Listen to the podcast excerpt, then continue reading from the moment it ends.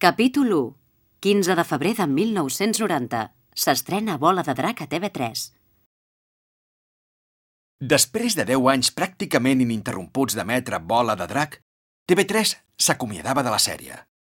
El 27 de setembre de 2001 és una data recordada per molts fans d'en Son Goku i els seus amics. Desapareixia d'antena. Semblava que, definitivament, la sèrie televisiva d'animació que més ha marcat i ha influenciat diferents generacions del nostre país. Aquell mateix any em van convidar als estudis de TV3 per entrevistar-me. L'entrevista en concret formava part d'un ampli reportatge sobre el fenomen bola de drac. En realitat, no era la primera vegada que una televisió, en aquest cas TV3, em preguntava sobre aquesta sèrie. Recordo una particular entrevista que em van realitzar al mateix estudi on es doblava bola. Encara tinc fresc a la memòria uns quants detalls d'aquell dia. La llarga espera, la imatge del Vicenç Manel Domènech demanant-me auxili, el nerviosisme del realitzador de TV3, un divertit via crucis en què vaig ser testimoni de la quantitat d'insults i exabruptes que una persona pot realitzar en un minut. Més endavant explicaré com va anar. La que em van realitzar en un plató de TV3, en canvi, va ser agradable i relaxant. I me'n van quedar per sempre dues conclusions. La primera és que, efectivament, la televisió engreixa. La segona és que sempre és preferible vestir-se de fosc per mitigar al màxim l'afirmació de la primera conclusió. Quan em van trucar per concertar el dia i l'hora, no em van dir quines preguntes em farien. Només em van explicar que tot giraria al voltant de la sèrie. I així va ser. A tots els convidats del reportatge els van fer les mateixes preguntes, si fa no fa. I la primera pregunta era igual per a tothom. Una qüestió clara i concisa. On era o què estava fent el 15 de febrer del 1990? Amb sinceritat, no me l'esperava, i en un primer moment la pregunta em va deixar tan trasbalsat que no sabia ben bé què respondre. I què collons estava fent un 15 de febrer ara fa 10 anys? Vaig pensar. Tot i que l'entrevista s'enregistrava, em va produir vertigen adonar-me que no sabia què respondre. Un silenci fustigat per la mirada atenta de l'entrevistador i el càmera delatava el meu més absolut desconeixement. Digues qualsevol cosa, Marc. Ells que saben que feies un 15 de febrer del 1990. A veure, evidentment sabia que havia començat a fer doblatge l'any 89 i que compaginava la feina amb els estudis universitaris. Per tant, vaig respondre que o bé estava treballant o bé estava estudiant. Una resposta lògica i prou concreta que m'evitava maldecaps i invencions arriscades. Posteriorment, amb la convicció de que havia dit una mitja veritat, no em vaig posar a pensar què feia exactament aquell dia. Ara hi han passat més de 10 anys d'aquella agradable entrevista als estudis de TV3 i finalment sé que no vaig dir la veritat. Aquell 15 de febrer no vaig anar a la universitat. En els meus inicis professionals m'apuntava a una llibreta totes les convocatòries que feia. No me'n deixava ni una. Aquesta meticulositat, pròpia d'una persona que començava a formar part d'un món artístic i professional absolutament apassionant, em va durar un parell d'anys, més o menys. Posteriorment, el nombre de convocatòries anava augmentant i va arribar un moment que vaig deixar d'apuntar-les. Tot i així, el període durant el qual vaig anar apuntant cadascuna de les combos, com les anomenem popularment la gent de la professió, a una llibreta quadriculada de tapa verda que em va costar 95 pessetes, va ser el just i necessari perquè jo, a dia d'avui, sàpiga si vaig treballar el dia que van estrenar per la televisió catalana Bola de Drac. Curiosament, el 15 de febrer del 1990 vaig treballar tot el dia. Vaig fer dues convocatòries. El dia a la nostra feina es divideix en dues jornades, amb dues de 6 hores com a màxim, una al matí i una altra a la tarda. Fer tres convocatòries al matí, per exemple, vol dir que has anat a tres estudis durant aquest període de temps. Les sessions de doblatge es realitzen a diferents estudis de so especialitzats en locució i doblatge, que la majoria són a Barcelona. Com que acabava de començar, no tenia feina cada dia.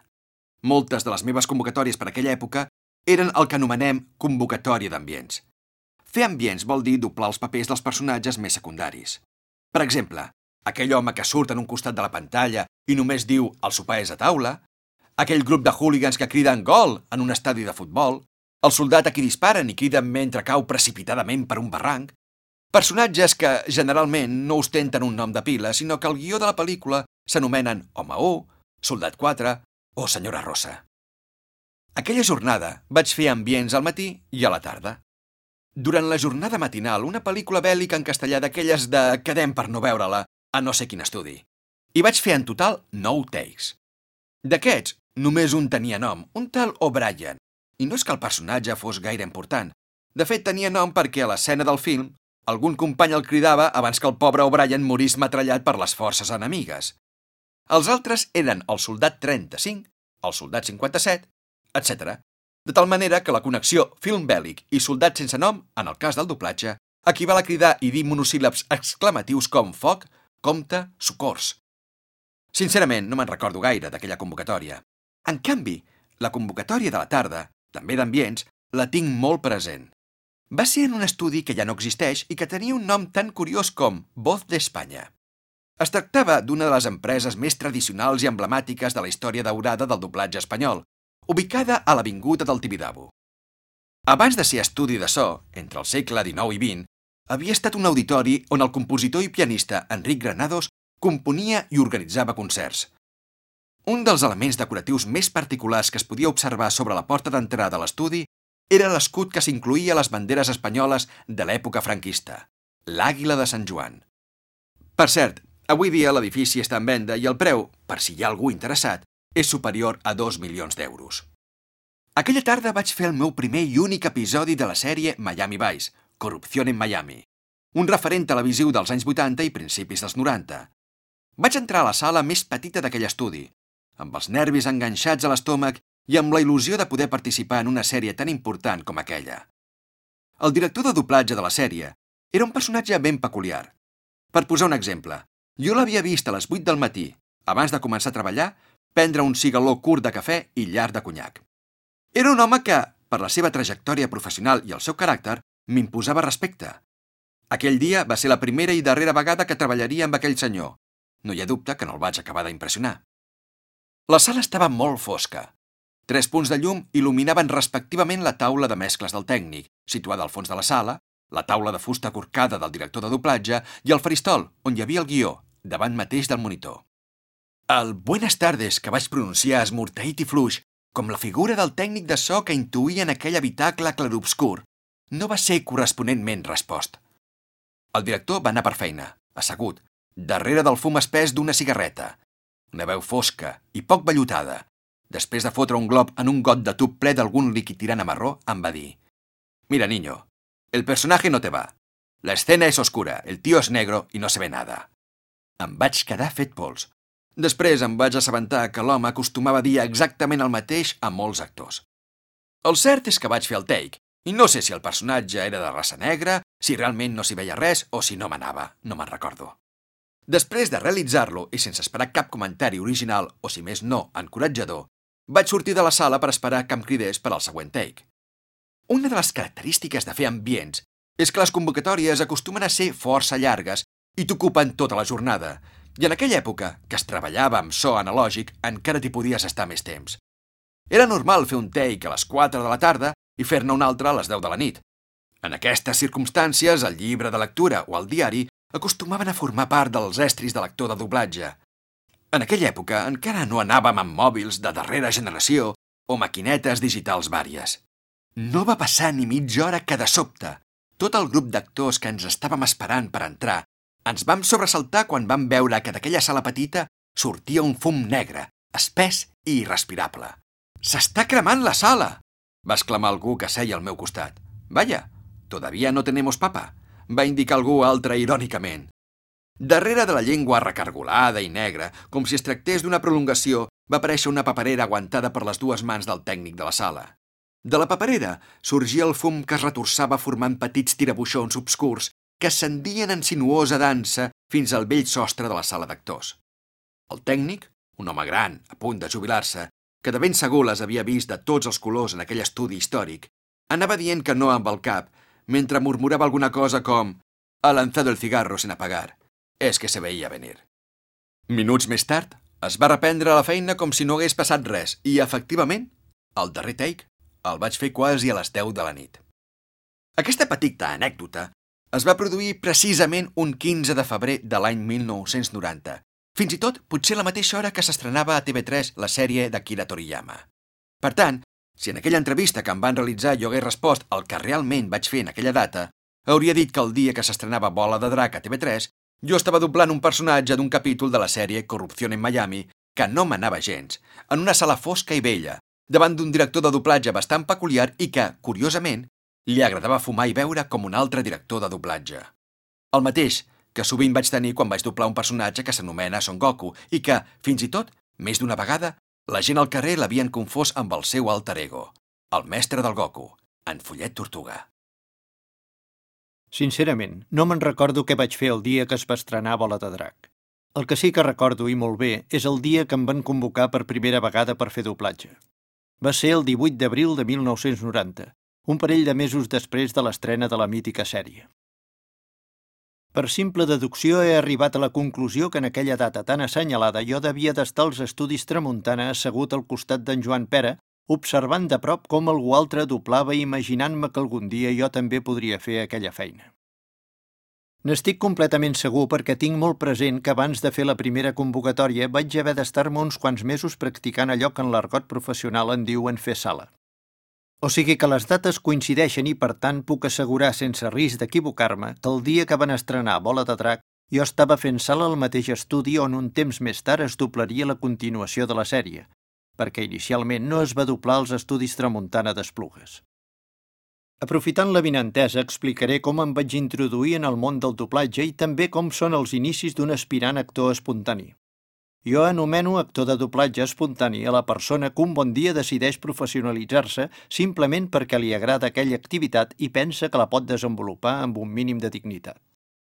Avui dia diria que és pràcticament impossible entrar a la professió de forma espontània perquè hi ha molta més oferta que demanda i per tant l'accés està molt restringit fins i tot havent passat per una escola de doblatge. Ara bé, l'any 1989, quan jo vaig decidir fer el pas, l'accés era bastant més factible que en l'actualitat perquè TV3 estava en procés d'expansió i s'havien creat noves cadenes d'àmbit estatal com Antena 3 o Telecinco. Aleshores, l'accés a la professió era a través d'una prova amb un director que acceptés realitzar-la. Normalment els directors només acceptaven realitzar proves actors i actrius professionals d'altres àmbits com la ràdio, el teatre o el cinema, o bé a gent coneguda i amb facultats evidents per dedicar-s'hi, per exemple, persones dotades d'una gran veu. També hi havia la possibilitat de formar-se a través de l'escola de doblatge que gestionava la pròpia associació de professionals, però els cursos no es feien de forma regular, sinó molt de tant en tant.